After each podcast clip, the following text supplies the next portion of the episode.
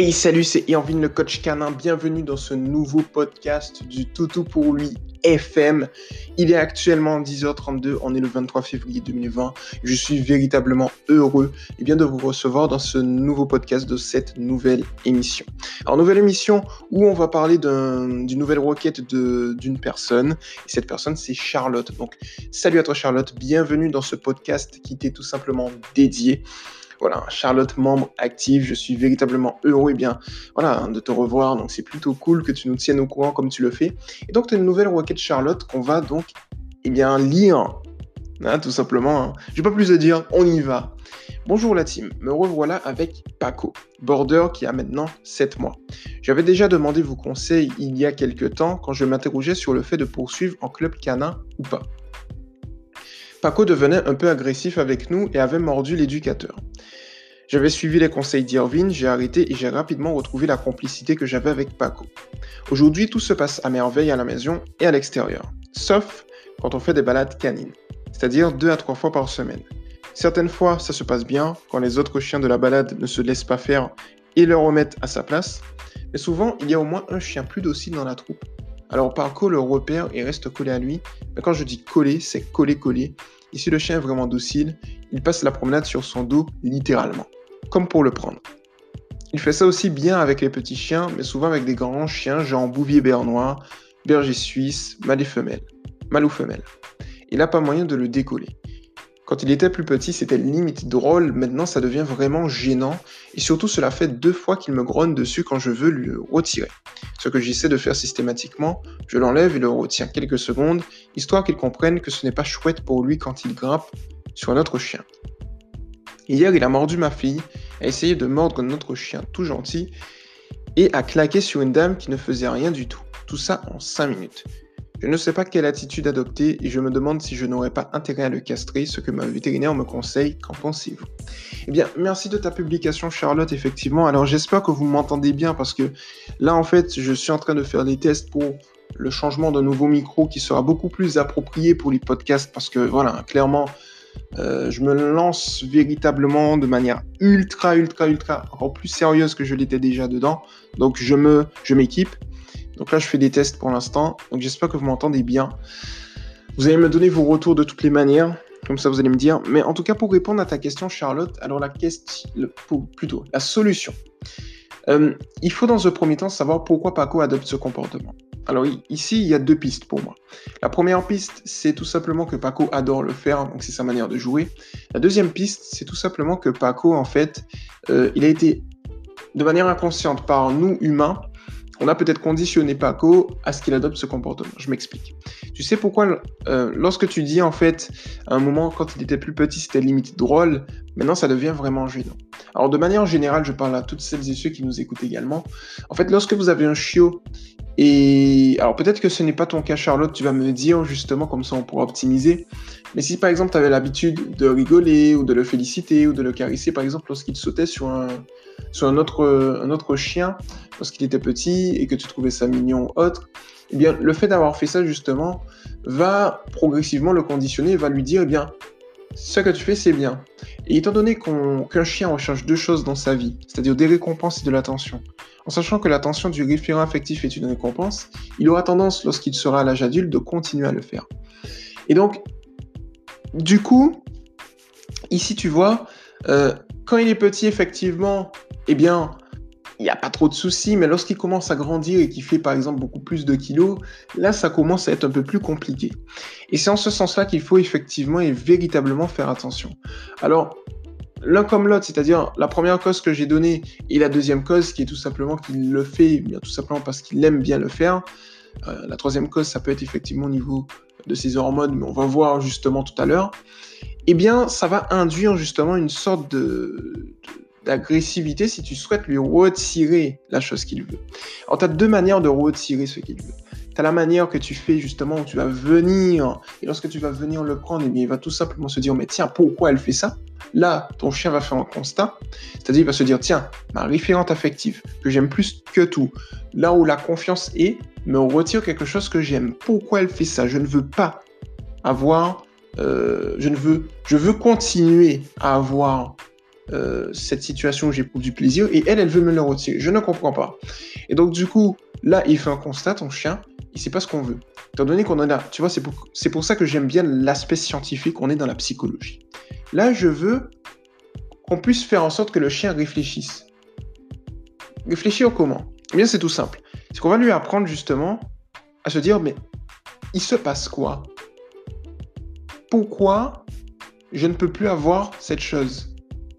Qu'est-ce que j'ai fait? Tu vois, c'est-à-dire c'est en ce sens-là qu'il faut réfléchir. Qu'est-ce que j'ai fait pour ne plus avoir cette chose? Et qu'est-ce que je dois faire pour la récupérer? Et pour réussir à faire ça, justement, c'est tout simple. C'est que tu vas tout simplement venir et lorsqu'il va adopter ce comportement, donc là je te donne l'exercice à faire, c'est que tu vas t'arrêter net. Et lorsque tu vas t'arrêter net, tu vas attendre qu'il se calme. Ce qui va se passer, c'est que lorsque tu vas t'arrêter net, les autres chiens vont continuer, le chien plus docile va continuer, tout le monde va continuer, mais lui va pas continuer.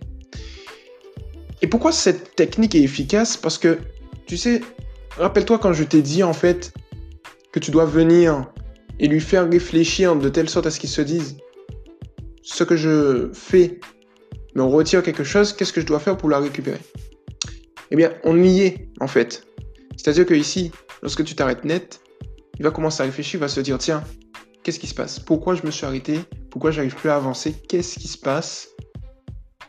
Il va faire un lien de cause et effet. Il va commencer à réfléchir, ah, peut-être que c'est parce que, en fait, je suis monté sur l'autre chien, et donc, du coup, eh bien, je suis monté sur l'autre chien, je me suis arrêté, les autres chiens continuent, moi, j'y arrive pas. Hmm, d'accord, j'ai compris. Qu'est-ce que je dois faire maintenant pour réussir justement euh, à continuer à être avec les autres chiens, notamment le chien plus docile Ah, peut-être qu'il faut que j'arrête de monter sur lui, peut-être que je dois juste rester un petit peu collé. Je vais tester un petit peu côte à côte sans monter sur lui. Ensuite, s'il voit, si toi tu vois qu'il n'y a pas de souci, qu'il peut rester comme ça et qu'il n'est pas trop brusque, alors tu continues la promenade. il se dit tiens, cette technique fonctionne. J'arrive à garder mon petit chien docile à côté de moi, mon petit chien docile entre guillemets, et euh, tranquillement, euh, je continue la promenade. Quand tu fais ça, si tu n'aimes pas encore ce comportement, tu peux t'arrêter net, tu continues, les autres chiens continuent, ils vont se dire, tiens, ce comportement ne marche pas. Bon, peut-être qu'il faut que je mette peut-être, je sais pas, 30 cm d'écart entre le petit chien docile et moi. Ok, bon ben je teste. Et là, si ça te convient, ok, tu y vas. Et là, il va se dire, tiens, la promenade s'est passée tranquillement avec le petit chien docile, j'ai pu rester avec lui tranquillement, en 30 cm, mais j'ai pu continuer à avoir ce que je voulais. Lorsque tu vas adopter ce comportement, Charlotte, ce qui va se passer, c'est que, au final, Paco va refaire des liens dans son cerveau. Tu vois, des nouveaux, liens, de nouvelles euh, choses vont se lier. Et comme ça, il va comprendre que monter sur les chiens, eh bien, ne lui apporte pas ce qu'il veut sur du long terme. Par contre, rester, imaginons, à 30 cm des chiens, notamment celui qu'il veut, lui apporte de bonnes choses. Et donc, de fil en aiguille, il va adopter le bon comportement. Et tu te souviens lorsque je te disais que c'est une question de psychologie. C'est-à-dire là, d'un côté, il va réfléchir à comment trouver une solution pour avoir une nouvelle chose, de l'autre côté, il va faire un constat. C'est-à-dire lorsqu'il l'a grogné sur toi, il s'est dit, euh, est-ce que tu peux t'éloigner s'il te plaît? Parce que je ne suis pas bien à l'aise. Euh, voilà, tu veux me retirer quelque chose, quelque chose que j'aime, je ne comprends pas pourquoi. En fait, ici, il t'a tout simplement mis en garde en langage canin. Tu vois, c'est ça en fait. En langage canin, il t'a tout simplement mis en garde. Euh, et c'est normal, hein, les chiens fonctionnent comme ça. Les, les grognements chez les chiens, c'est pas de l'agressivité, c'est pas un signe d'agressivité comme on pourrait le croire. C'est tout simplement que le chien met en garde du fait qu'il n'est pas à l'aise, en fait, parce qu'on lui retire quelque chose. Et donc, du coup, il y a d'un côté, comme je l'avais dit, la peur, de l'autre côté, la frustration. Parce qu'un chien agressif, c'est soit de la peur, soit de la frustration. Un chien agressif de manière pure, c'est un chien qu'on aura entraîné pour les combats. Mais autrement, en, normalement, un chien agressif est agressif que parce qu'il a peur ou parce qu'il est frustré. Et donc, pour extérioriser sa frustration, il va adopter un comportement agressif. Donc ici, en fait, pourquoi il a grogné? Comme je te l'ai dit, c'est parce que il générait de la frustration. Je vais aller encore plus loin. Pourquoi il a mordu ta fille? Pourquoi il a essayé de mordre notre gentil chien et a claqué sur une dame qui ne faisait rien du tout? C'est parce qu'il avait de la frustration extériorisée à ce moment-là précis. C'est pour ça qu'il l'a fait de manière condensée en 5 minutes. Donc c'est tout à fait normal. Mais quand tu vas regarder, je pense qu'à l'heure actuelle, Charlotte, il n'a pas mordu ta fille encore.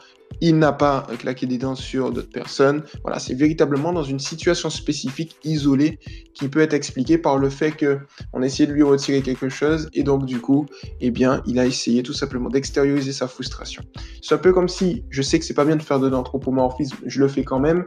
C'est comme si en fait on va avoir quelqu'un qui est énervé, la personne elle est énervée, énervée, énervée, et eh bien tout simplement elle connaît pas une personne dans la rue, il est possible qu'elle aille insulter cette personne qu'elle ne connaît pas. C'est pas de la faute de la personne.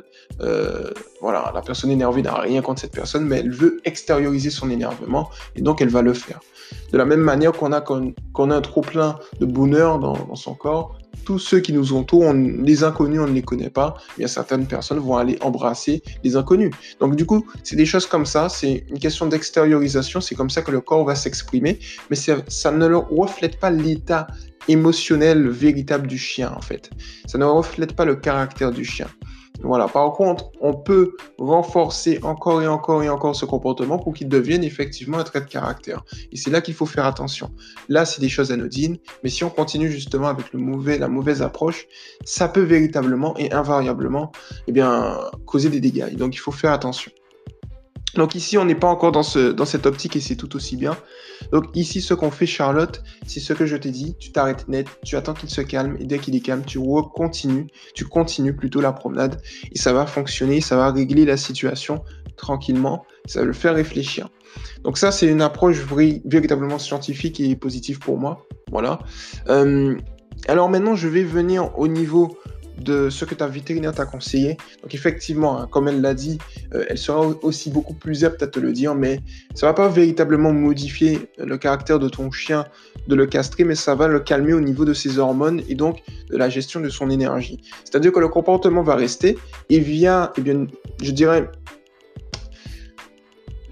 des exercices comportementaux, c'est mieux. Je ne vais pas dire thérapie comportementale, voilà, dans ces eaux-là, on va pouvoir justement régler la situation plus facilement que s'il n'était pas castré, puisque lorsque tu vas castrer, son énergie va baisser, son attention va augmenter, il sera beaucoup plus alerte, et donc ça va être un avantage. Alors, pour certains chiens, c'est plus ou moins marqué, parfois c'est une diminution qui est légère, d'autres ce sera une diminution plutôt forte, d'autres ce sera pas de diminution du tout, ça dépend des chiens au niveau de la castration. Voilà, mais en tout cas, la castration va pouvoir, on va retirer au final une cause. Ça va, voilà, gérer, mieux gérer son énergie. Et de là, on pourra euh, régler plus facilement la situation. Parce qu'en fait, tu sais, ça peut devenir une habitude. Donc, lorsque tu retires, eh bien, euh, voilà, c'est un trop plein d'hormones. C'est ça, la castration. On retire les, hormones, euh, voilà, il y aura moins d'hormones, moins d'effets au niveau des hormones. Et bien, ce qui va se passer, c'est que, en fait, pour t'expliquer, quand tu vas castrer ton chien, l'énergie va baisser. Mais quand l'énergie baisse, étant donné qu'il le fait euh, presque tout le temps, l'habitude va rester. Et donc c'est comme si tu avais un vestige qui reste. Et donc ce vestige qui reste, il faudrait le retirer. Et c'est le but de la thérapie comportementale, en pas thérapie, exercice comportementaux plutôt, de retirer les vestiges, tu vois, ce qu'il reste à côté. Et quand on l'aura retiré ensuite, il n'y aura plus rien. Là où s'il était castré, ça aurait été plus compliqué à retirer, mais pas impossible. Voilà en fait. Donc pour le coup, j'espère Charlotte avoir répondu de la manière la plus précise et personnalisée à ta question. Et puis à toutes celles et ceux qui nous ont écoutés, j'espère que ça vous a plu. N'hésitez pas à vous abonner à Toto pour lui TV, à Toto pour lui FM, voilà, vous y êtes déjà, mais sur podcast, voilà, abonnez-vous tranquillement. Et puis, euh, venez sur le groupe d'éducation positive Toto pour lui EPS. Donc, c'est éducation positive pour les chiens officiel entre crochets tiré Toto pour lui. Et puis, on a d'autres euh, d'autres groupes Toto pour lui lifestyle pour partager le quotidien de vos loulous et d'autres Toto pour lui. Et puis voilà, c'était Ianville, le coach canin. Et puis, merci de m'avoir écouté. On se retrouve très très rapidement dans un prochain podcast. Ciao